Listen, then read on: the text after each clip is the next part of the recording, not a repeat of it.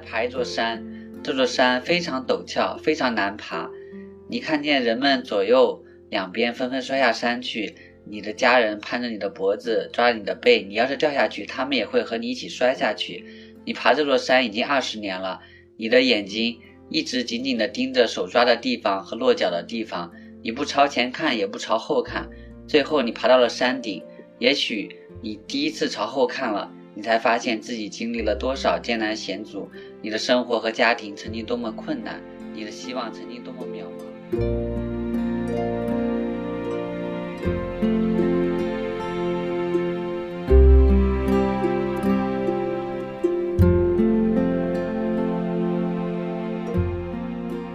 听友朋友们，大家好，欢迎来到 AGTC Doctors Chat，我是雅贤。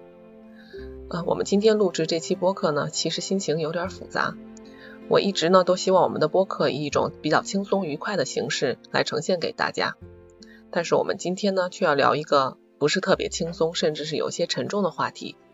那就是博士生的抑郁问题。嗯，其实是呢有好几个契机促成了我今天这个选题。第一呢，是因为啊我身边就有受到情绪和精神问题困扰的朋友。这种情绪给他们的学习和生活带来非常大的影响，让我意识到博士生的抑郁已经成为了一个需要引起公众重视的问题。另外呢，就是我就是通过我们之前的嘉宾王丽，我认识了北师大教育基础理论研究院的讲师程萌老师，发现他在清华大学做博士后研究的课题呀，就是博士生的抑郁问题。我知道呢，当我们仅仅结合现实讨论抑郁的时候，非常容易陷入到情绪的宣泄和对现实的指责当中，所以呢，我今天希望以程蒙老师刚刚发表的研究工作作为框架，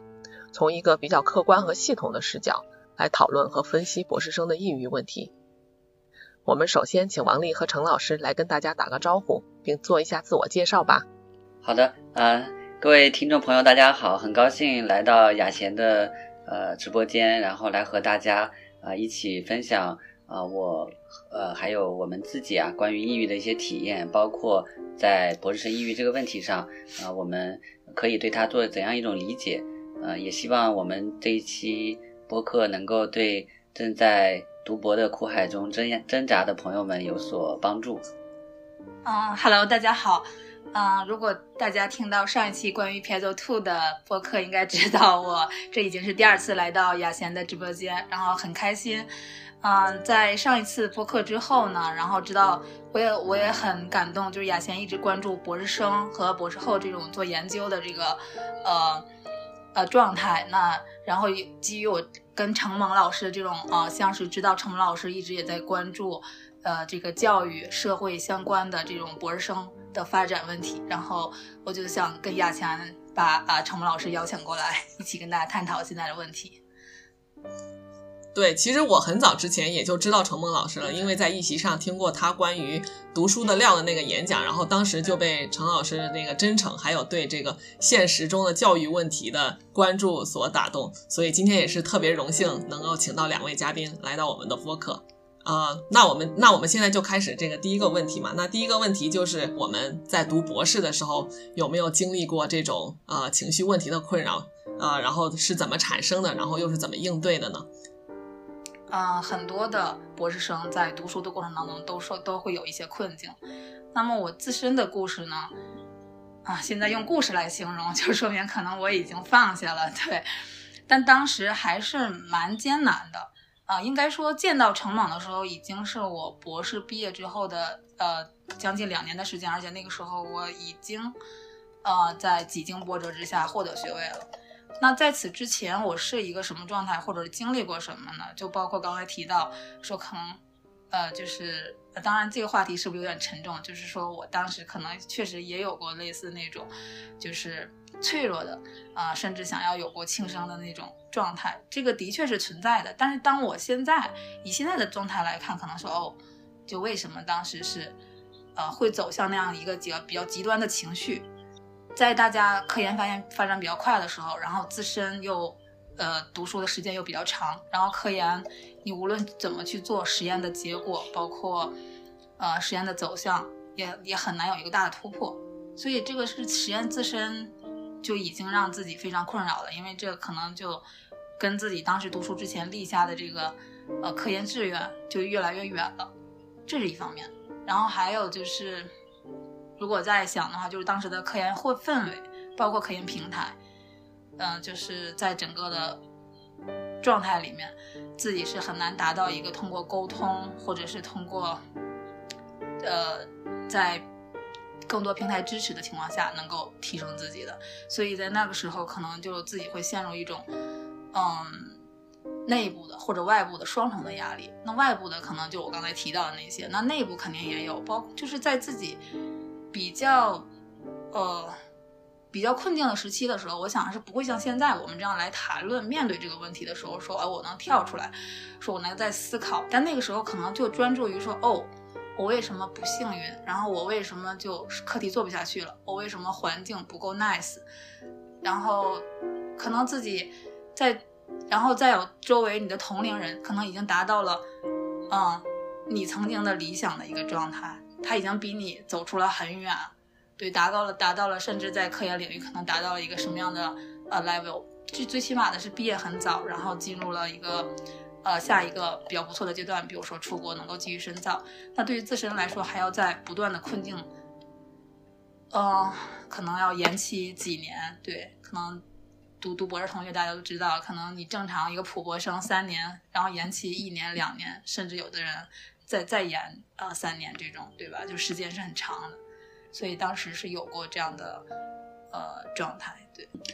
嗯，刚才王丽师姐。也说了我们这个相识的一个机缘，就是呃，因为一则这个朋友圈，呃，当然这这个是我觉得一跟一开始我们最早那个见面啊，还是在一个拓展活动上，但是确实因为这个朋友圈，因为我们共同所经历的一些体验，我觉得是让我们能够呃有这样一个呃机缘，能够能够去谈论这样一些话题。呃，其实我像我的话，呃，我觉得我们这个。播客的主题虽然说像雅贤说的有一点沉重，但是它确实创造了一个空间。因为在平时日常生活中，我们很多的东西都是，呃，看起来我们其实每个人都有很多重要的社会关系，但不一定我们所有的心思，尤其是我们那些细腻的内心的呃情感，不一定能够很好的在跟身边的人抒发。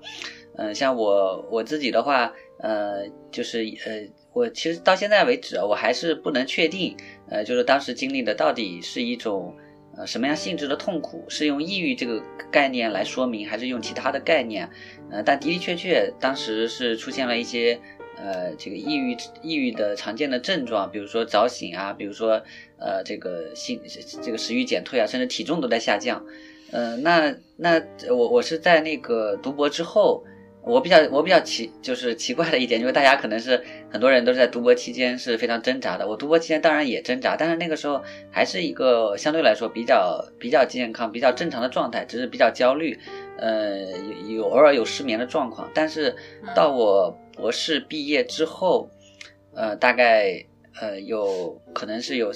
三周左右的时间，呃，就是是是非常非常明显的。然后后面大概有有可能一两个月的调整，可能会慢慢好一点。呃，但当时这个的确，这你说这个原因到底是什么？其实是有非常多的因素。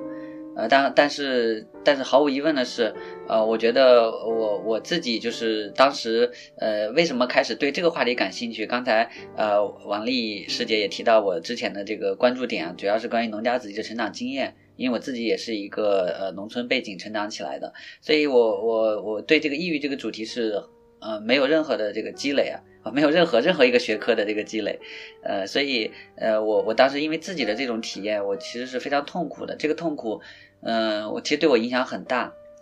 嗯，具体这个到底有多大，我也很难很难细致的去向这个听众来说明啊。但是呃，我当时有一个呃主要的一个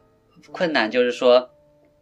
我要我要怎么样去度过那段时间，所以我我怎么办呢？嗯，我我我我我，因为我是做这个呃，主要还是偏教育学、社会学的研究嘛。呃，一个机缘就是我看了一本书，是哈佛大学啊有医学和人类学双学双双博士学位的这凯博文教授，然后他有一本叫做《疾病与苦痛的社会根源》，然后我就想到，呃，它里面其实我当时读他的书啊，有有有一段话就让我特别的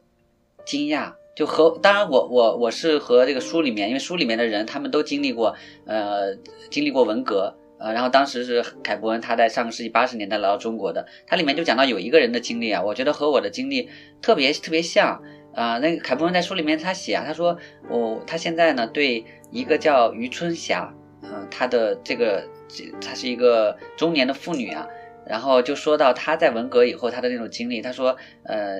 可以用一个比喻来来形容他自己到底经历了什么，就是假设你在爬一座山。这座山非常陡峭，非常难爬。你看见人们左右两边纷纷摔下山去，你的家人攀着你的脖子，抓着你的背。你要是掉下去，他们也会和你一起摔下去。你爬这座山已经二十年了，你的眼睛一直紧紧地盯着手抓的地方和落脚的地方，你不朝前看，也不朝后看。最后，你爬到了山顶。也许你第一次朝后看了，你才发现自己经历了多少艰难险阻。你的生活和家庭曾经多么困难，你的希望曾经多么渺茫。然后我觉得这段话当时就让我特别的打动我，嗯，所以我我后面也是呃基于自己的经历，不断的在呃靠近，就是说这个话题怎么样用用，怎么样来解释自己，怎么样来解释，包括后面因为和王丽师姐结识，包括我身边也有其他的同学啊，他们可能都或多或少的经历过这样的一些至暗的时刻。其实很很多时候大家可能不用不不一定用抑郁这个概念，但是呃是就是其实很多人都有过。抑类似抑郁的症状，嗯，所以我我这是我自己的一些体验和我自己从这个里面挣扎出来的一些一些感受吧。啊，先说这么多，雅贤。嗯嗯嗯，其实我相信，凡是读过博士的呃人啊，对这种呃挣扎的痛苦的体验肯定是不陌生的。所以，如果啊大家有这方面体验呢，也方啊也欢迎在评论区留言。其实我感觉，作为实验学科的人，肯定都特别了解，就是实验的失败呀，然后重做呀，失败呀，我感觉都，我有时候都觉得有，都都有时候我都感觉我自己已经麻木。就是刚开始的时候，我觉得特别挣扎，但是我觉得现在我有时候都有点有点习惯这种感觉了。就是总是感觉实验做个十次八次不成功都是很正常的。呃，接下来就是聊到程萌老师，回到程萌老师的研究，就是您的研究里头，您刚才也提到，就是这种呃抑郁，可能我们平常积就是感受到这种情绪的低落，也不一定符合就是说医学上这种抑郁的定义。那您在您的研究中是怎么样定义这个抑郁情绪？然后就是又是怎么样呃进一步把这个抑郁作为您的研究对象的呢？嗯。呃，其实我我在这个过程之中啊，因为自己确实对这个东西基本上一无所知，所知的也就是大家通常从网络上，呃，从这个媒体上所知道的这些东西，呃，所以我当时就想，那既然这个问题，呃，就是它它不只是我自己的，那可能其他人也有，而且都是我们这个时代中发生的问题，呃，我就想要去进行探索。但这个就这个话题来研究的话，其实主要的研究力量还是。呃，比如是心理学、精神医学，呃，像我们清华，呃，像比如说生命科学，他们可能也会有一些是跟跟这个话题有关的，呃，包括一些药物的研发等等，呃，所以当时我我我想要去怎么去界定它呢？我就先先看看，哎，大家就是到底有哪些人在研究？我当时在清华，我觉得有一个比较好的一个呃设计啊，就是有微沙龙平台，就大家可以发起各种各样微沙龙，然后可以这个。在这个，比如说，呃，某一个图书馆或者咖啡厅就领一个领一个券，然后我当时在那个时候看到了一个，呃，就是微沙龙的主题叫做，呃呃，抑郁漫谈，啊，我想太好了，我就正好想要对这个方面想要去感兴趣，我看看想要去聊一聊他们是就其他感兴趣的人他们是怎么去理解抑郁的，结果我去了，呃，一个呃就是书店里，然后去那儿了发现好几个人都已经坐在那儿了。而且他们很熟了，就是都在那聊天。我觉得，哎，我说这个不是大家谁想来就来，应该是不太熟啊。然后去了以后，问了他们才知道，原来他们是在开组会啊。他们他们是生命这个就是生命科学方面的一个课题组，然后呢是利用这个微沙龙平台这个券来这里开组会。所以我去那儿呃之后发现这个这个真是误打误撞。然后但是他们研究的确实跟抑郁有关，他们研究果蝇的抑郁，就在这个实验室里。呃，怎么怎么让果蝇这个果蝇的抑郁原理啊？而且他们还跟我介绍了已有的一些研究，呃，特别是这个让那个果蝇抑郁，呃，就是怎么让它抑郁呢？因为它是很喜欢吃甜食的，呃，呃判断他有没有抑郁的一个标准，就看它还还是不是喜欢吃甜食啊。然后他们就把这个果蝇放在一个密闭的这个空间里，呃，然后呢，这个剧烈的，而且是不就非常不规则的震动，这个果蝇时时刻刻都处于一个不确定的一个状态，所以这个过了一段时间，他就看到甜食也不再不再去吃了，就完全陷入了一种习得性无助的状态。呃，所以这这是我误打误撞的经历，但是我对我也很有启发。所以后面像我也去，呃，到我们北师大，当时和知乎有一个研沙龙，探讨这个科研人员的抑郁，因为博士生其实也是呃科研人员的一个非常重要的一个组成部分。嗯，后面我我自己就就面临的不断面临的一个困难，就是到底什么是抑郁？当然这个概念啊，我们去看在精神医学里或者在心理学里面，它会有很多判断的标准。呃，比如像美国的这个精神医学，呃，这个诊断手册，它已经是第五版了，然后上面有很详细的介介绍这个呃不同类型的这个抑郁抑郁的不同程度的判断，呃，然后但是呃我始终呢，我我看到一些文献啊，包括一些精神医学家，他们自己也在质疑，就是说抑郁它到底是一个确定的疾病实体，还是一个呃包揽多种紊乱的一个废纸篓，就是。呃，很多的，包括对精神医学本身，很多人都有质疑，就是精神医学好像成了一种症状学，呃，就是只靠症状去判断，甚至有著名的罗森汉恩他的假病人实验，就让大家谎称自己有就这个某种精神疾病的症状，然后进入精神病院，然后医生呢，八个人里面七个人都诊断为有有精神疾病，所以呃，这这个过程还是让我对呃反精神医学，包括呃医学人类学视野下的精神这个对对疾病的认识啊。呃，有一个有一个重新的理解，就是说，我们很多时候在医学意义上理解的人的这个精神疾病，它其实都有它的社会性。嗯，这种社会性，如果我们不去考虑它的话，其实对抑郁这个概念，在一个社会科学框架的框架下进行研究，就就很难了。因为如果说我们就是把它理解为一种像是，因为大家会把抑郁比喻成心灵的感冒嘛，那如果是心灵的感冒，就像我们身体的感冒一样，都通过呃药物就可以就可以治疗了，但是它实际上是不一样的。它它它是一个形象的比喻，它可以呃让大家不再那么污名化的对待抑郁，但是它它的确呃是是性质是不同的，呃所以呃我我在我的研究里面后来是呃既既我觉得就既包括呃就我怎么去界定抑郁呢？首先就是呃我觉得抑郁它是一个一种一种表达我们呃所处一个一种一种状态的语言。那这种语言呢，它是主观的，它是我们这个社会建构的，是我们约定俗成的。至于说它我们经历的痛苦到底是什么，其实我们可以有一千种名字来命名我们的痛苦，呃，只是说我们在在医学的精神医学的框架下，我们用抑郁来命名，我们讲出现这些症状都是抑郁。呃，那所以在我的研究里，还是说，那我们语言已经约定俗成这样了，我还是用这个概念，但是呢，我会把它就界定为，首先是经过这个精神科确诊的。那肯定，那那就是纳入我们的研究范围。另外就是，我觉得很多人其实都没有，呃，就是去精神科确诊，甚至有的人连心理咨询师、心理求助都没有求助过。所以，那对于有这样经历的人，呃，我觉得他一样是我们的研究视野。我们不是说是抑郁症的体验，我们说是抑郁体验，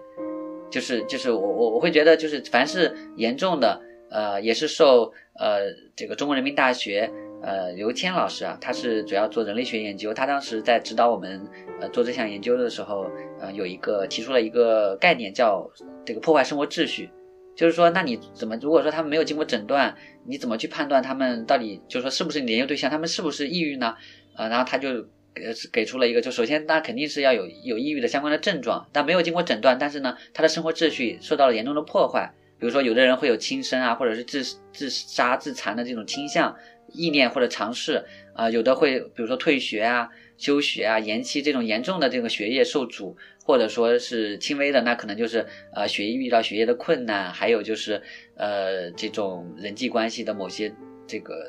呃紧张冲突。所以，所以后面我们是做了这样一个呃比较宽泛的对抑郁的一种一种理解。我觉得这种理解可能更符合我们在现实生活中大家所。所体体会的抑郁体验，而不只是医学定义下的抑郁体验。呃，当然这种概念，这种这种界定，我觉得它本身确实也是呃有有缺陷的。就但是但是也是我们在目前呃做这项研究所能给出的一个概念框架。呃，就是用以描述我们所经历的这些东西，要不然这个研究确实很难去做啊。嗯，其实我觉得相当于您的这个研究对象其实是包含的更广一些，因为其实呃，我们身边的朋友有可能其实他已经抑郁了，即使他符合标准，他不一定去求助。那这一部分人其实也是应该是成为咱们的这个研究对象的。嗯，是的，嗯嗯，而且这些人其实呃，我们因为因为抑郁这个概念，它也是从上个世纪呃大概八九十年代，然后才开始慢慢的进入到呃政策，进入到公众，进入到大家的视野里面。所以呃，像我在我读书的时候，那个时候完全从来没有听过抑郁这个概念，我只听说过神经衰弱。所以，像凯伯恩的书，他也在主要探讨抑郁这个概念是怎么在中国开始流行的。这是一个很有意思的一种考察，就是怎么样这个精神医学，包括心理学，呃，包括公众媒体，甚至我们的这个政策制定者也开始接受这个概念了。这个是一个很有意思的一个社会建构过程，它不是一个我们好像以为抑郁就是一个呃这个客观的外在的，就是说一个一个一个一个实体一个客观存在的东西。嗯嗯，那您是怎么样具体呃实施你的研究的呢？也包括研究方法呀，那怎么收集这些研究材料的呢？嗯，呃，其实说到研究方法，这个呃也是我自己呃在做呃教育社会学、教育人类学研究的时候常用的研究方法。呃，比如说，因为因为我们讲要研究抑郁体验嘛，对体验的研究主要还是要呃通过。收集我们自己曾经的那种体验的记忆啊，我们我们的这种对自我的一种回溯，呃，但这个过程其实呃特别依赖的就是，因为这还是一个相对来说啊比较隐秘的个人体验，嗯，而且呢，它也有一定的伦理问题，比如说，如果一个同学他正处于比较严重的抑郁状态。那像我我我和包括我的团队的同学，如果我们我们贸然的去做一些访谈，会勾起他一些创伤性的记忆，其实有可能会带来不太好的结果，甚至我们没法控制的风险。所以，我们主要还是选择就曾经经历抑郁，呃，就是不管他是抑郁症还是说有过抑郁相关的体验，呃，还还有就是他可能正经历轻微的呃抑郁的困扰，就是我们觉得还是还是可以来访谈的。嗯，这样的话我们是可以的。其就如果是处于中度、重度，我们觉得呃很难去把控风险的，我我们是就是不不太愿意，就是不太不太敢去做的。嗯，所以主要的方法还是呃像我们经常讲这个深度访谈。呃，因为像我和王丽师姐，其实我们就聊了好好几次，就是呃不是说就是因为因为开始的时候我们想要去聊这些隐秘的体验，还是需要信任，信任是最关键的。尽管我我我们做学术研究不是媒体，我们可能相对来说会呃更更加注重这种这种隐私，但是其实人和人的信任还是挺难的，我们都需要长期的共同生活或者共同的了解才能够产生这种信任，呃，这是一种方式。另外一种方式就是其实找访谈对象还真挺困难的，因为这个这个话话题，呃，其实如果大家在知乎上搜一个问题啊，就怎么缓解读博期间反复出现的抑郁症状，会发现。啊，有好几百个回答，有几千个人点赞，嗯，的就是最高的那个回答，就是包括网络上小木虫啊、知乎啊、呃、豆瓣啊，其实大家都能够搜到很多博士生他们的这种体验。所以一方面我们是呃通过网络发邀请信来联系这些可能在遭受呃就是或者是遭受过呃抑郁有抑郁体验的这些同学，呃，这是一种方式。另外呢，就是。呃，这些同学他们本身在网络上的记录，就他们自己也会讲，哎，我自己是怎么抑郁的，然后我我后来是我就是呃经过心理咨询也好，或者是我看精神科医生也好，或者是我自己自我找方法去疗愈也好，我怎么样当时处理和老师的关系，我怎么样去面对我的课题，面对各种压力，啊，我后来怎么怎么逐渐的去从这种困境中脱离出来的，就这些经历有的是非常丰富和生动的，所以我们也会把。这样一些网络上可以找到的这些记录，因为因为这个记录呢，因为既然已经发表在了这个公开的网络上，呃，而且很多都是匿名的，它是没有这个指涉到学校或者是个人的具体的信息的，所以我们把这些呢也纳入到我们的资料中来，呃，就是作为自传性质的。像我自己做之前做农家子弟的研究，也会用农家子弟成长的自传，他们自己写作的，自己来搭建记忆的架构的这些东西。我觉得这些体验本身，它当然是主观的，当然是呃，就是有有选择的。但是它依然是我们在做研究目前的这种情况下能够呃使用的一种非常珍贵的资料啊，所以主要是这样两种方法。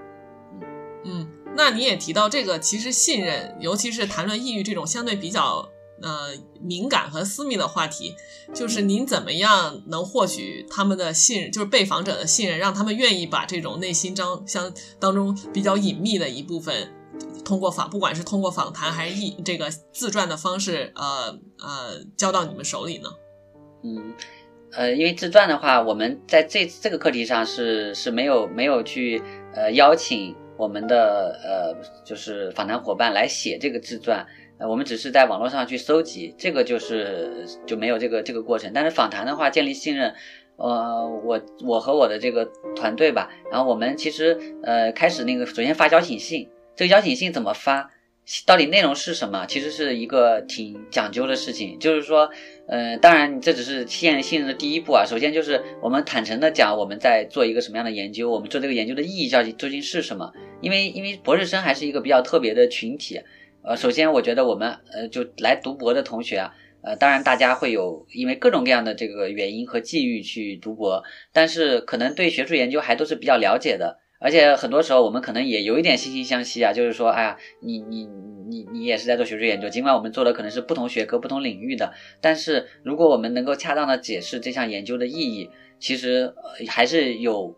不少同学他们是愿意去支持这项研究的。所以这是我们在做这个呃邀请信的一个中很重要的一方面。我们开始有第一版邀请信，就是一个一个文档嘛，PDF 文档。然后定向的这个定定点的发送，然后后来呢，我也做大学生抑郁相关的研究，然后呢，我们我是在我自己的公众号叫呃十九号稻草上发了一个邀请信，我们邀请信这个这个标题，比如说我起的就是，呃，如果你正在或曾经经历抑郁，就是就是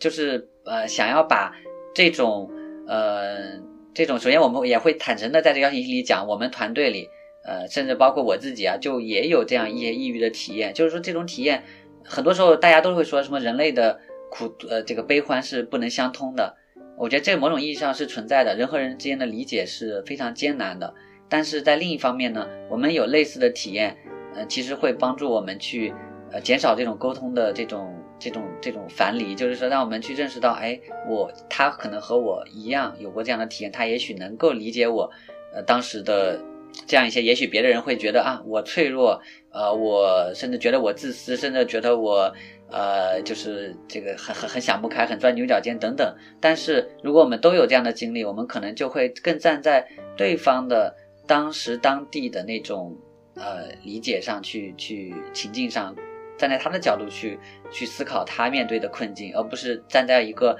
呃从上而下的这种视角来看。所以，我觉得这些方面可能都会帮助我们和。呃，访谈伙伴建立关系，当然这个过程还是挺艰难的，因为不同的人他的他的其实对对我们这个课题的理解，包括对人和人之间的信任，其实很是很看缘分的。嗯，有的时候我们看到这个人，看到他的长相，我们就觉得，哎，我我们好像跟他还是挺容易信任的。但有的人就不是，有的人，嗯，我像我们自己也会啊，我们看到有的人就会更信任他，有的人我们就就会有一些有一些迟疑或者有一些犹豫。我觉得这个都是很很正常的，所以我会觉得像我们做社会科学的研究，它不像是呃像王丽师姐、像雅贤你们做呃做这个研究啊，可能会就是经常面对的是这个自然世界的一些一些这个事物啊，我们面对的是人，所以那那人是具有高度不确定性，是是很多时候也许我们我们访谈有的时候也不一定会很顺利，因为有的时候讲到有些主题，我们的呃访谈伙伴他会情绪有的时候确实会陷入一种非常。这个 emo 的状态吧，然后那那那我们可能确实，呃，有的时候也也不只是一个呃研究者，我们也确实确实是一个倾听者。我们不能说达到了心理心理治疗的功能，但是我觉得至少在某种意义上，嗯，在这项这样一些经历，我们能够说出来，其实，呃，他是对呃就是经历过这些的人是一个一是一种安慰。因因为因为在生活中，其实我们我们比如说想找一个人来去讲自己某些隐秘的、不太愿意跟就是很多人讲的东西，呃，有一个人能能能安心的听我们讲，能能倾听我们，其实这还是一个比较特别的一种际遇。呃，它它它既给了我们研究者一种走进他人内心世界的机会，我觉得对于讲述者本人来说，呃，可能也是有意义的。所以从这个意义上来说，我们这个研究还是得到了很多人的支持，呃，所以这个也是特别感谢的，包括这个王丽师姐的支持是特别感谢的。嗯，程老师说的这个就是呃，通过讲述自己的经历能够呃治愈一些事情，我觉得这点挺赞同的，因为我之前看过一个 TED Talk。它上面就是他专门做了研究，就是你 how you tell your story will reshape your experience，意思就是你重新讲你过程的过程中，其实故事的过程中其实是对你经历的一个梳理，然后其实也许你在很情绪化的呃时候，你重新讲一下你的故事，不管是通过书写的方式或者出呃通过讲述的方式，其实有时候讲完以后，你那个情绪好像就过去了。你好像更能意识到你经历了什么，然后能够意识到你情绪底层的这个需求是什么。我觉得这个是其实是有挺多科学研究也支持这一点的。嗯，呃，我补充一句，就是在心理咨询这个各个流派上，有一派就是叫叙事治疗，因为他的呃理念和刚才雅贤讲的特别像，他就讲啊，我们很多时候讲述自己的体验，它是不是不只是一个讲。讲故事的过程，它有的时候也是一个，呃，叫 restoring，就是重新讲述故事的过程。就这个重新讲述的过程，它会重新梳理我们的经验，把我们的过去、现在和未来更好的去衔接在一起，让我们成为一个自我在在某些呃那些零散的经验、那些割裂的甚至有创伤的经验能够能够相连。呃，它是在恰当的情况下，它是呃非常有意义的。嗯嗯，对。那王丽其实作为这个呃陈老师研究的一个参与者啊，就是你可以聊一聊你当时是怎么参与到这个研究的，以以及这个呃有没有从这个呃研究中体会到什么？呃，对啊，就像刚才啊程网提到的那样，就是呃首先是有人与人之间的信任啊，但是最初就是呃听到陈网的研究，包括陈网最初分享他的呃读书的料的那本著作。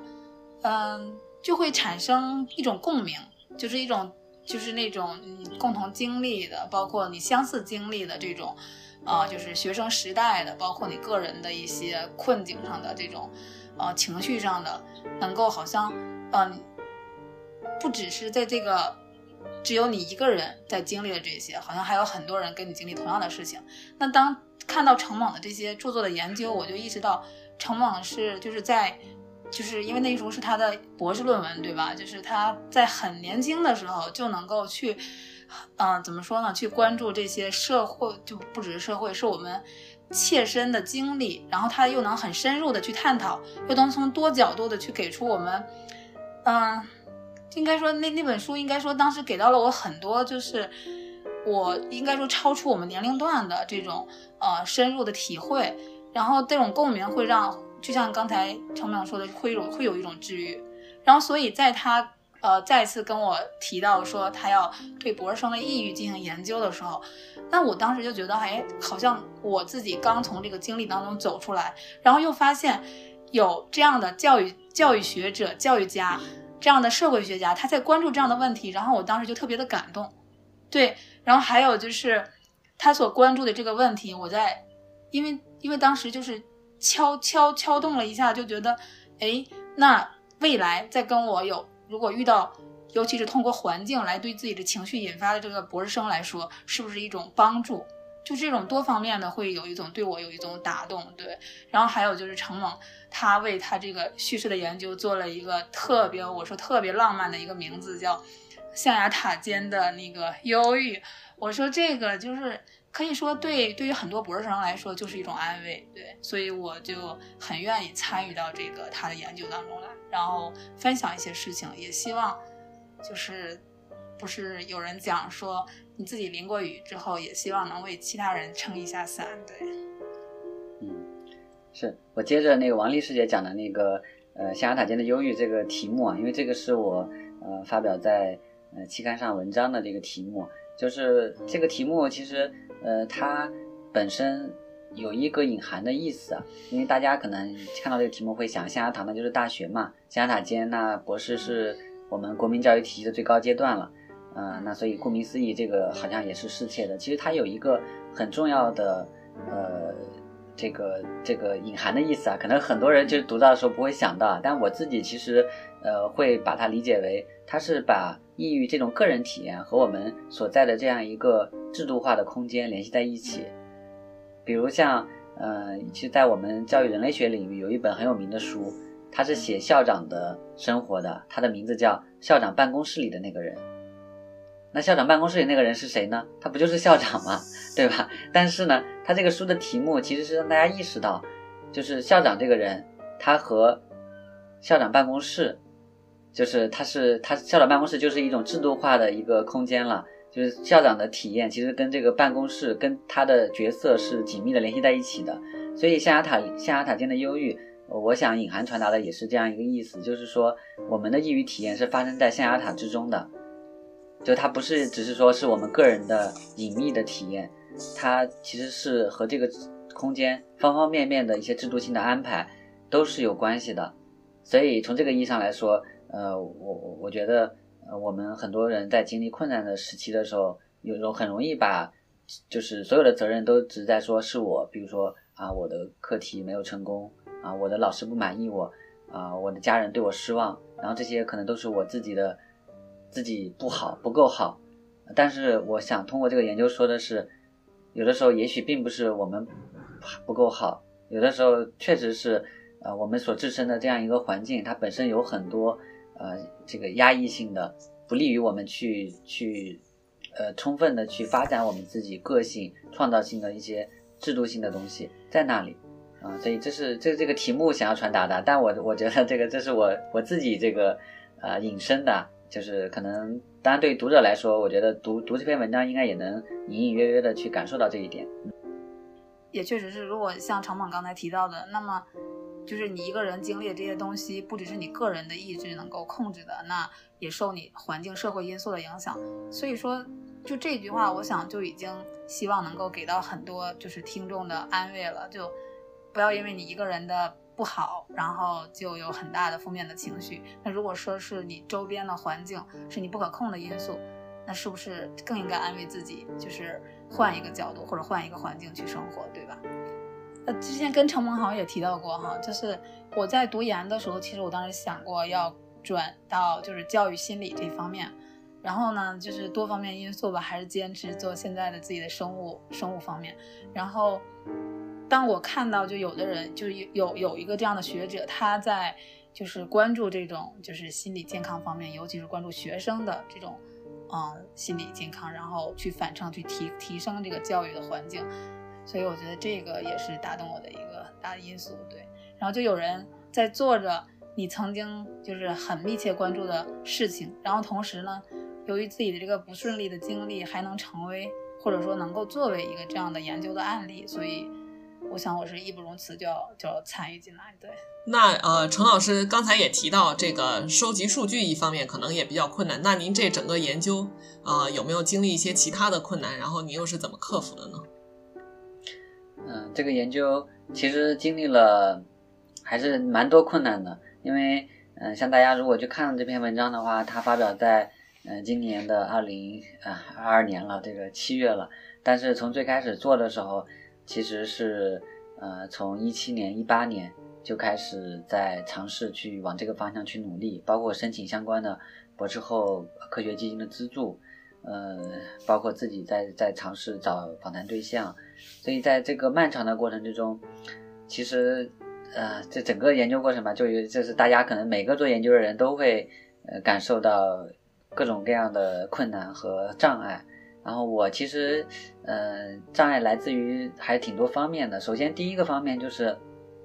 因为我当时，呃，所在的博士后所在的这个方向呢，还是一个比较偏应用的，跟国家的这个经济社会发展，呃，就是有比较强联系的一个学科方向。然后呢，那它也是我跨学科的一个方向了。那所以我在这里面做这样一个关于抑郁体验的研究，其实是有一点格格不入的。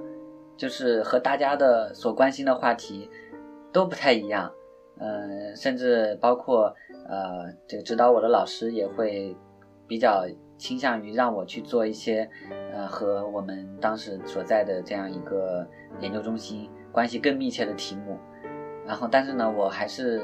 呃，甚至甚至说我的老师曾经也给过我一些比较，嗯，就是不太鼓励我做的一些评价，但是，呃，我还是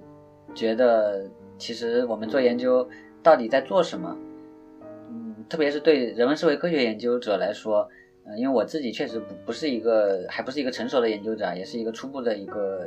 刚刚刚入这个学术的这个门，所以入这个门的时候，其实我们现在做学术研究会遇到很多的诱惑，呃，和很多的环境的这种压力，因为大家都在强调要各个学科都是大家都讲很很很卷，就是因为这个环境它逼得你要早出快出成果，但实际上，嗯，我觉得在学术生涯早期，如果说我们，嗯，就是特别多的陷入在那种我们要不断的追逐热点，不断的去去和其他人看其他人去去拼这种成果，去去拼一些，嗯，就是我们不管自己感不感兴趣，我们都要去拼这个方向的话，尤其是在我们人文社会科学领域，我觉得还是对一个学学就学习者的学术生涯还是一个挺大的危险。但我当时也没有明显的意识到这一点。比如说，我之前就有有另外一位老师，我们就这我我的老师倒都有都挺好，但是我们确实在研究的取向上会有一些差别。比如说，有一个老师就会跟我说，他说：“呃，陈某啊，他说我觉得你的研究跟你的体验结合太紧密了，他说你这样做研究会非常辛苦。”，我就是忽然想到，就是你说到这个问题的时候，因为我看你写的文字嘛，就是其实你你这就是。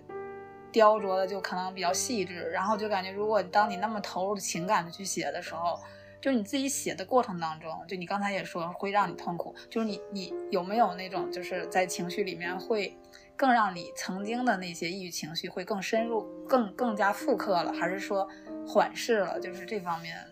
你自己当时是怎是怎么样的一个心情？尤其是我中间好像也我问过你是吧？说哎，在期待着这个。这么这这个作品的出现，对，因为耗时也很久，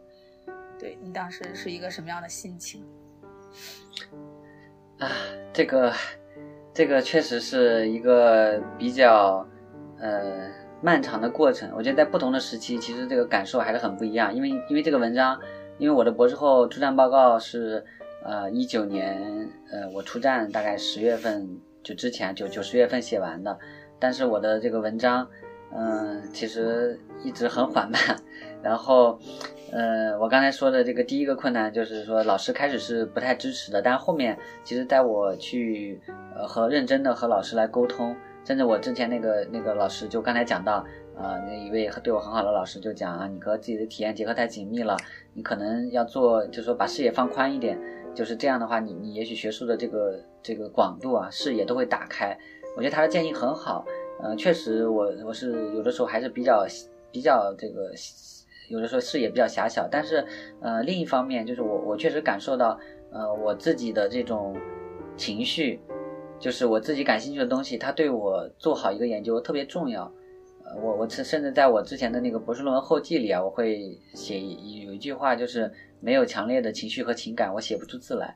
这个当然是有点夸张啊，就是说我当然后面也写了很多我没有情绪情感的字啊，为了工作，为了生存，为了这个养活自己，嗯，但是嗯，实际上我我觉得就对这学术研究我还是有一个呃，不能说是虔诚，就是说他也不是说是我出于一个某种高尚的目的啊，而是我我我就是这样这样一种一种个性。然后如果说我我我要我要去学习，因为我也尝试过学习。呃，很多种其他的不同的这个研究方法，甚至量化的研究方法，呃，或者说扩展到一些其他的，我可能并没有说太多体悟的一些议题上，但我发现我很难把它做好。可能有的学者是是可以的，但我比较困难，所以我就我就只能我的我的命就该这样，那我就就只能这样啊，所以这个是很大的一个困难。包括后面写作的话，呃，其实是，呃，有一个怎么说呢，就是。就看到很多经历，也会让我回想到我自己的经历，所以，呃，这个这个对对研究者来说，还是有的时候可以说是感觉到感觉到大家还是有共同的困惑，但有的时候也会引发起自己的一些，其实，嗯，如果按心理学的术语来说，也是有一些比较创伤性的体验，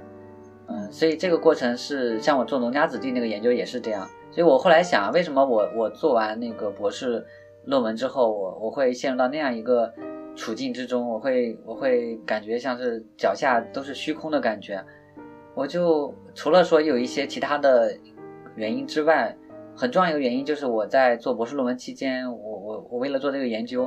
我确实投入了很多的情感。这样的话，就是我有点浩劫的感觉了。而且我说实在话，呃，我觉得我博士毕业在，呃，有就有一段时间，我觉得我我那种状态就是，就觉得自己以后可能再也写不出什么东西了。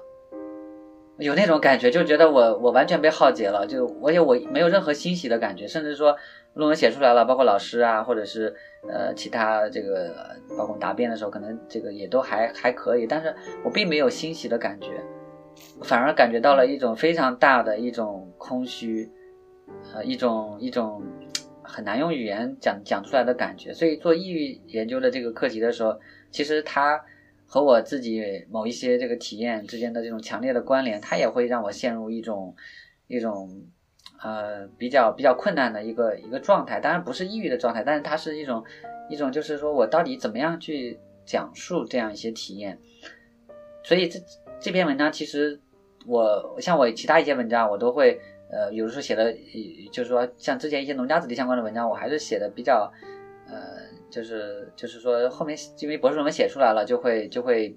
嗯，这个把其中的一些文章拿出去这个发表。但是我这个博士报告出来以后，其实我动作非常慢，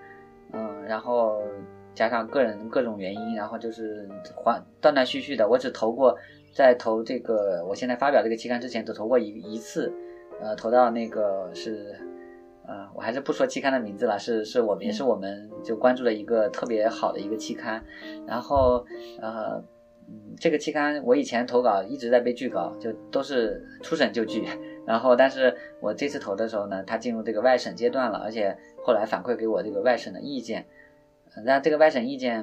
我现在还记得很清楚啊，他开始写的就是，呃，就是看刚开始看到我的这个题目，觉得非常觉得非常的嗯。开心，觉得啊，这个研究可能会是一个很好的研究。但是呢，他仔细看了几页，嗯，他就说他推翻了他原有的第一印象。然后在最后，但中间他指出了很多问题，一针见血，就让我让我就有那种，所以所以那个拒稿信，我是我是看了前几行之后，我大概隔了两周我才敢接着往下看，因为他的的确确就指出了我这个研究相当多的问题。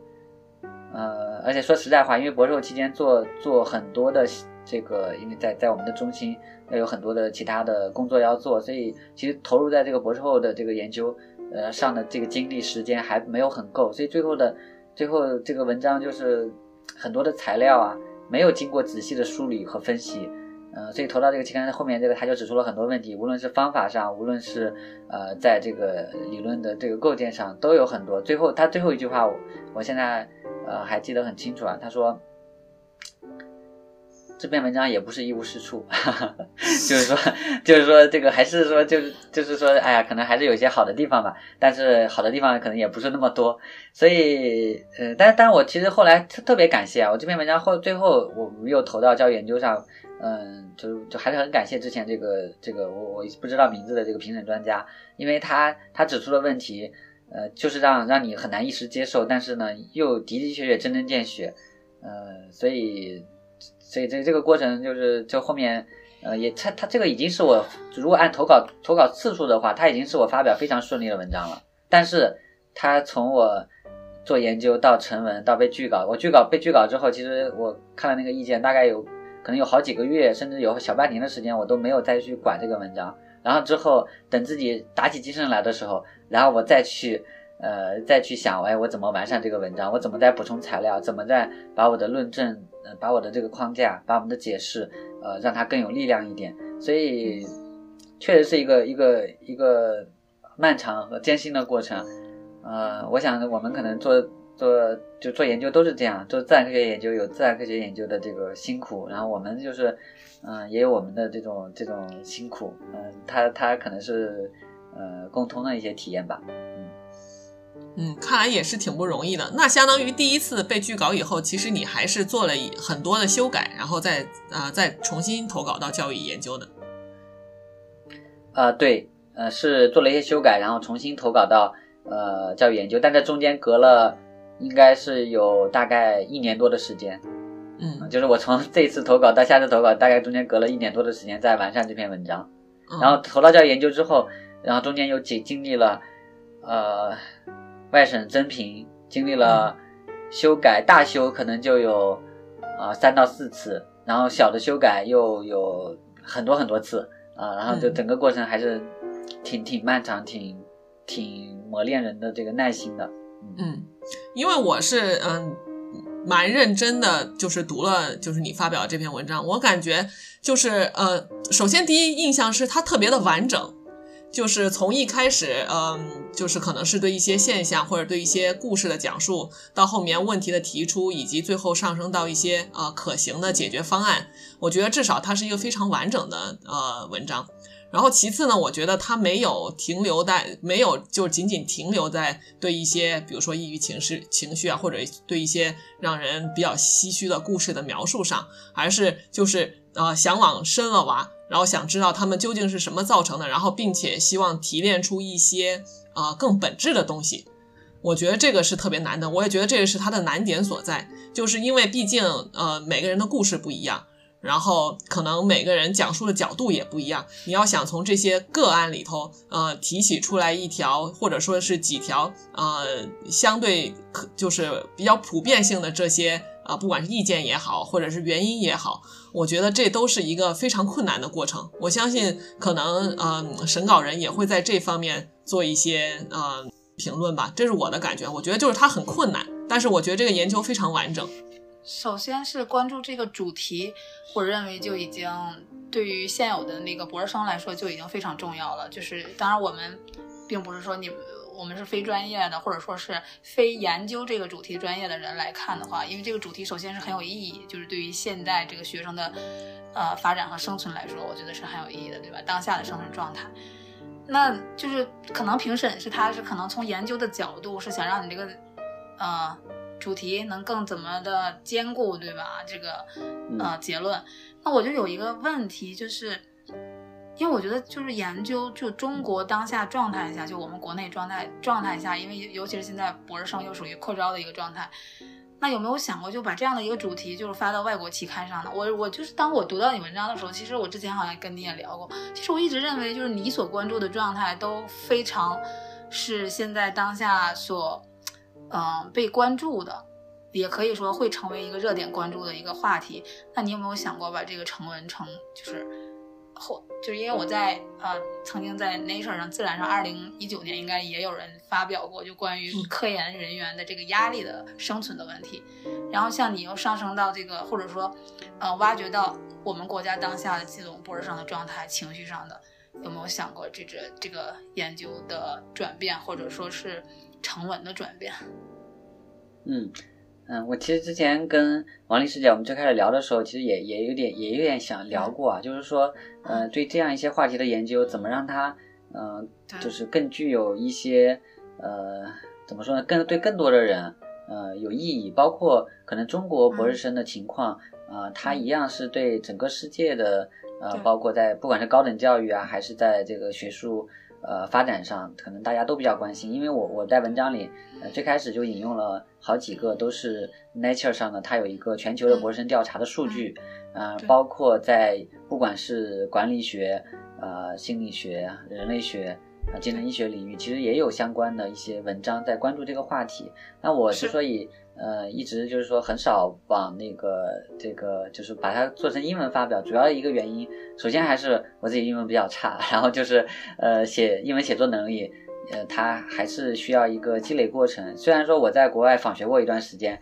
呃这个在在口语上会会好一些，但是在写作上，尤其是在人文社会科学的这种论文的写作上，还是比较弱的。呃，所以就是需要比较好的合作者，然后可能才可以。像我自己对中文，嗯、我写的时候会会比较游刃有余一点，因为毕竟这是母语，在自己的这个语言环境下长大，也是我们中国自己这片大地上发生的问题。嗯、如果转换转换语言的话，它确实需要一个呃学习过程。我现在还在还在摸索啊，然后但是我想无论怎么样，呃，可能嗯、就是我还是希望说，呃，这样一些研究，它首先是对我们中国的呃，就是不管是教育呃还是呃社会学，还是说呃，就我觉得研究意义是多重的，它有的时候不只是学术意义上的，这是我我自己做研究我感觉到的，就是说，呃，因为像我们做教育社会社会学的研究，它还是我会把它理解为它是一个比较比较大的一些一些一个范畴，就它不是说只是狭小的一个一个只关心学校中发生的那些能促进我们学业进步、能促进老师教学的东西。嗯，像按照加拿大呃教育家范明南的理解，他说教育学是迷恋他人成长的学问。我觉得这个定义下的很浪漫，它很浪漫，也也对，也是在于说，呃，就是对迷恋他人成长的学问，就是说我们我们每个人其实，对我们每个人都在都在成长，每个人一生都在成长，国家也在讲终身教育嘛，终身教育不是那么一个抽象的名词，嗯。对，其实，所以我刚才给出就是这样的问疑问，是因为我更希望就是你现在的研究这么有意义，尤其是对于就是当下这么切合实际的，我就特别希望能引起这个不只是国内的，或者是整个国际的，就是有一个更加被更大范畴的关注的时候，是不是就可能解释，或者说可能去帮助到，或者说可能去。能够提高，就是你呃论，就是那个文章里提到的那些博士生现状所受到的问题，然后能更好、更好的改善这种博士生的科研环境。其实我是有这么一点点的，就是私心，或者说是对能够引起，因为我记得当时那个 Nature 出现那篇文章的时候，就是由于你想它发表在国际期刊上，然后可能呃现在国内的一些。就是教教育工作者，就是包括我们的，就是就是教师层面，可能会更加重视起来这个问题。对我是这样想啊。嗯嗯嗯，是。现在其实关于这方面的问题，我觉得它是一个系统性的问题啊。就是我们现在不只是博士生，嗯，包括大学生、硕士生，还有我们老师，就就所有的这个在在在这样一个进入高等教育的所有的师生，其实。我觉得是有一个是是是高风险人群了，其实已经是，嗯，这这是一个一个教育问题啊。其实我我我这里还想呃讲就是呃以前在大概很早以前了，是零五年还是零六年，是南京师范大学的啊鲁杰老师啊鲁杰老师现在呃就是他他已经不在了，但是他那篇文章我觉得标题特别好啊，他就用了一个词啊，他就讲病态适应。他就说，但他主要指的是基础教育阶段，就说我们的基础教育，呃，这个就是因为那个时候也是讲这个素质教育、应试教育嘛，很多学生学业压力比较大，甚至出现学生自杀呀、学生轻生啊这样一些情况，呃，但我觉得这种病态适应在教育领域，它逐渐的是呃向上蔓延，就在我们的整个高等教育领域，我也看到有一些媒体报道就在写，就是我们的大学越来越像高中，我们的大学生现在。非常的就是他们都用“卷”这个词啊，其实他不是说这是是是个人的努力，他很多时候是陷入一种非常疲惫的一种消耗性的一种一种竞争，所以这这这像我们在博士生的抑郁中访谈中就有同学就讲到，他从本科起就是断断续续的抑郁，就是就不断的这种学业压力，不断的这种竞争，嗯，让他就就是真的是非常的疲惫。所以，他这个这个问题，从我们的基础教育到到高等教育到博士阶段，呃，他他是一直在在有这样一种持续性的一种一种压力的积累，嗯，所以我我会觉得这个问题就好像只是博士生这个群体，有人会说啊，是学学术压力比较大，是因为博士生，呃，他们好像是比如说都追求完美啊，他们都是对自己有很高的期待啊，我觉得这些是有一定道理的，但是我我觉得我们更需要看到由他们的。呃，这种抑郁体验，所看到一个更广泛的教育和社会生态的问题。我觉得现在这个问题，呃，像鲁杰鲁杰老师，那是零五零呃零六年了，那我印象中他他那篇文章那个时候的呼吁，就说我们的所有教育者都不能，就所有人都都不能逃避这种责任啊，就是我们好像在在做这一行，无论是我们在哪个学科，但是我们看到这些，好像永远都是拿呃体制啊，这时候体制问题我们没有办法改变，或者说找一些其他的理由，但是其实他说这些理由都是。呃，真正都是站不住脚的。他说，我们我们自己总是要要想办法去去让大家意识到这些问题，啊，去想办法来来改变我们这样一个呃不人性化的一个一个一个科研和学术环境。就我们的教育反而成了反教育的。我们我们学了学，好像学到了更多的知识，但是它并没有增进我们的寻找幸福的能力，很多时候给我们带来了太多太多的痛苦。那那些知识还是真正是我们所需要的知识吗？呃，其实这个我们现在真的是到了一个很需要思考这个的时候。但我也知道，我们因为我是做教育社会学研究，像很多我们教育系统的这种这种啊这种这些问题啊，都是和我们整个社会的一些基本的制度、基本的框架是紧密联系在一起的。嗯，所以确实非常难以解决。嗯，当然我我我会感觉到，呃，就是说它可能的意义就是说，让我们至少，让我们当我们能意识到这些问题的时候，它首先就是一种改变的可能性。像我们很多老师，呃，有有像我们在访谈中也会有有同学，因为博到博士这个阶段，很多时候导师的影响非常大。但有有的基本上就是，呃，很大一个原因啊，就是因为老师非常的这个铺习。但老师非常的铺习，主要一个原因还是老师他本身也是在这个环境下异化的非常严重啊。他很多时候，他在那种考评的压力之下，他在这种同辈群体的竞争之下，他在各种呃这种制度的这种裹挟之下，他很容易也也也忘了，他可能也变成了他曾经当学生的时候最讨厌的那种老师。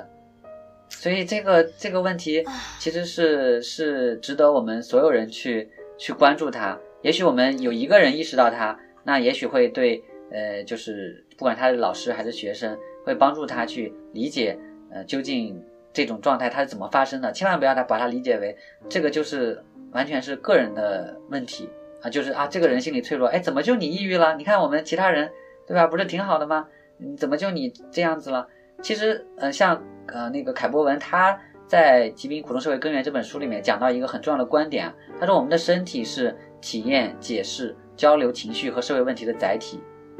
所以身体是在感受和表达着社会问题的。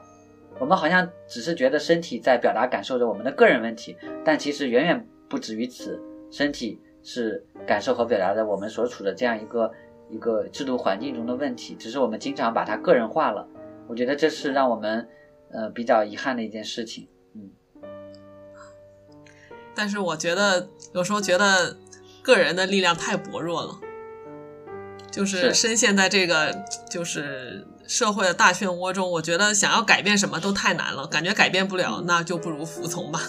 有时候会有这种感觉。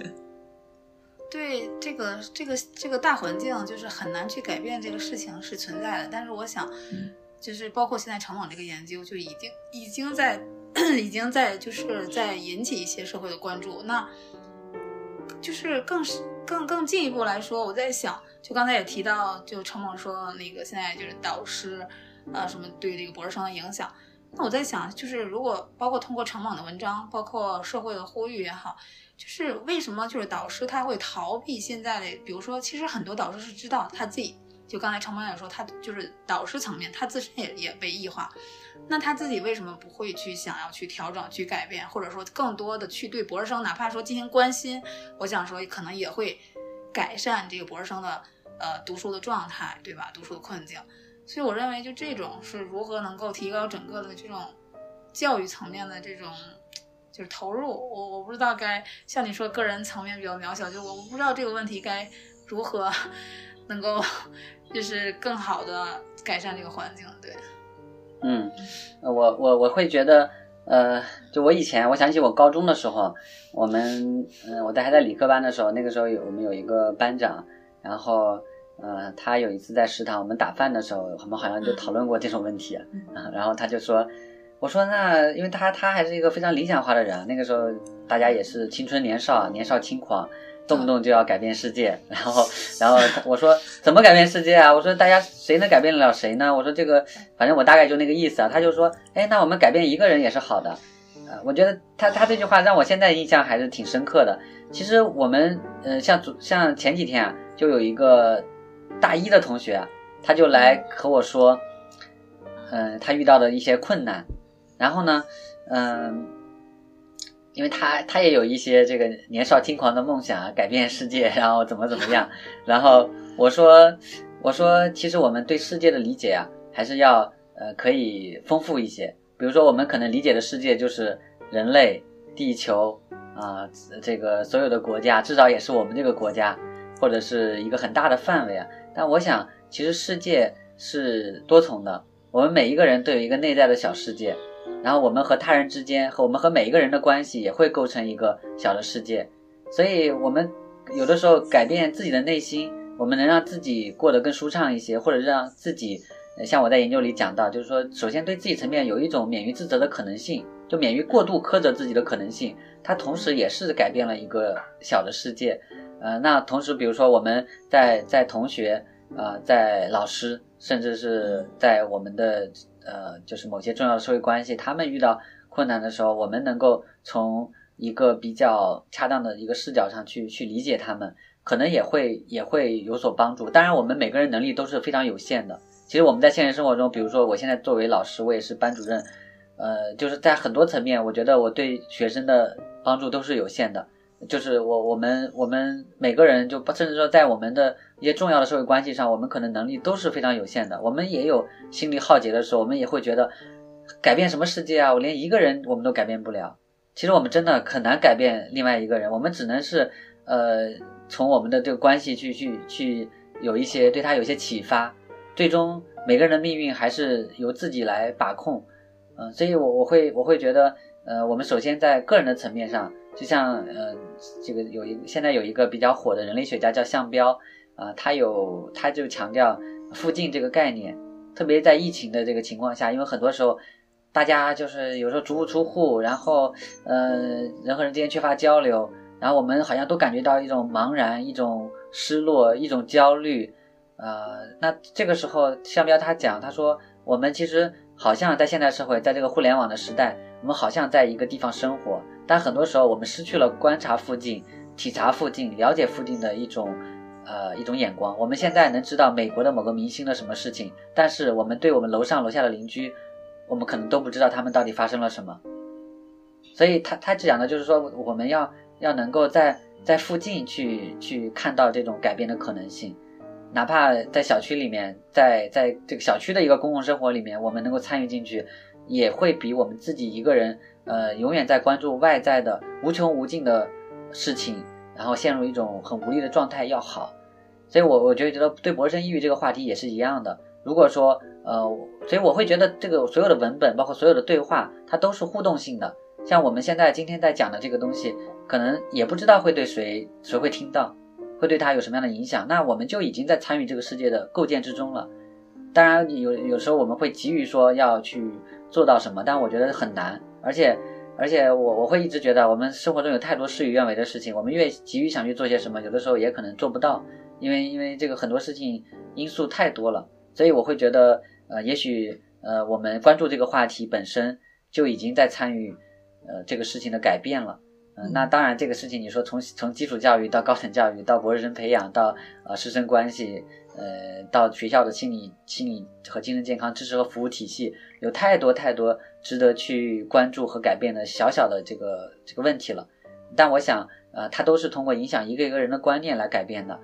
嗯，这个是是是可能的，只是说我们不会期望太高，不会对自己或者对别人期望太高。嗯嗯，我觉得这个陈老师确实是为我们改变世界提供了一种不同的视角。就是从身边的事情开始做起，也不用一开始就感觉好像要改变全世界的样子。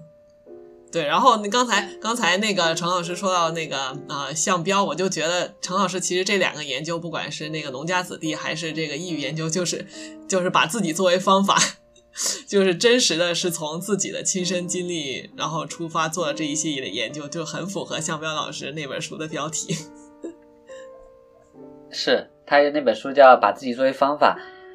啊，是啊，但这个确实确实，呃，我觉得我们呃可能跟自然科学会稍微有点差别，但是我我会感觉到一一个好的自然科学研究，呃，其实它一样不可能是这个跟跟个人的这个兴趣跟个人的情感是没关系的，因为很多做自然科学研究的他都会。呃，因为我也以前虽然对自然科学了解很少，但是也看过一些科学家的故事，但我也知道他们是面对什么样的一些问题，生发出了他的困惑去探索，然后怎么怎么样。所以我觉得这个和自然科学有一定的共通性，而自然呃不是和社会科学，而社会科学它的呃很主要的一个特别之处就在于说，做社会科学研究的人他本身就是有自己的社会经验，像有的社会科学家他会很坦诚的讲，他说我的呃社会科学研究就是关于我自己社会经验的。研究，或者说只是我的呃社会就是甚至有人讲这个我的我的这个学术研究只是我个人自传自传的某些零碎的片段，呃，就是他会这样有用这样一个角度来概括啊，呃，甚至也有人像那个社一位社会学家米尔斯，他就讲，他说这个社会社会科学家的这个治学之道本身就是千万不能把个人的生活体验和你的学术研究割裂开来。如果你割裂开来，那就意味着，呃，你的你是不可能做出真正有力量的。你可以做出在一个时期，呃，很有名望或者说得到很多荣誉、呃利益的学问，但是你可能很难做出，呃，能够超越时间。因为聊天时间太长，我把节目分成了上下两段。以上就是今天播客的上半部分。如果你从我们的节目中有所收获的话，欢迎关注我们下期的更新。如果你也希望引起公众对博士生抑郁问题的关注，